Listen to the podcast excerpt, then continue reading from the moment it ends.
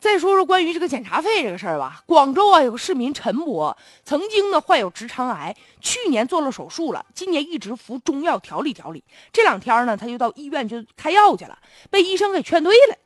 为啥呀？我开药为啥劝我呢？这大夫就讲了，说我不是不愿意给你开药，但我得跟你说明白，如果这个病人到我们医院来，他只开药不做检查，作为我作为我这个医生，我就完不成任务，我们是要扣奖金的。我很无奈。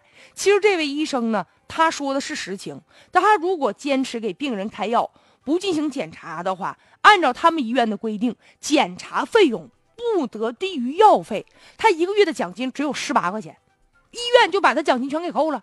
现在他就很多人就不理解啊，说那我都得病了，我都做完手术了，我检查什么呀？检查要按这个规定的话，那。这不就是过度医疗吗？没完到了的检查呀！现在医院就有这样的一种怪现象。你比如之前有一家医院不就是吗？就是有一个医生的朋友就跟别人就吹呢，就吃饭的时候就聊，说我特自豪，就是我一天给多少患者做了 CT 了。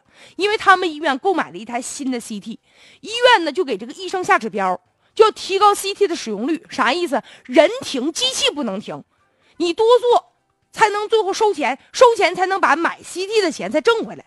所以现在就导致有一些医院呢，不管你有没有病，反正就给你开。你得点啥病，先去做 CT，先去做化验，先去做检查去，开一堆药，然后这不就唯利是图吗？所以过度医疗打哪儿来的呀？现在就这种检查必须要进行终结。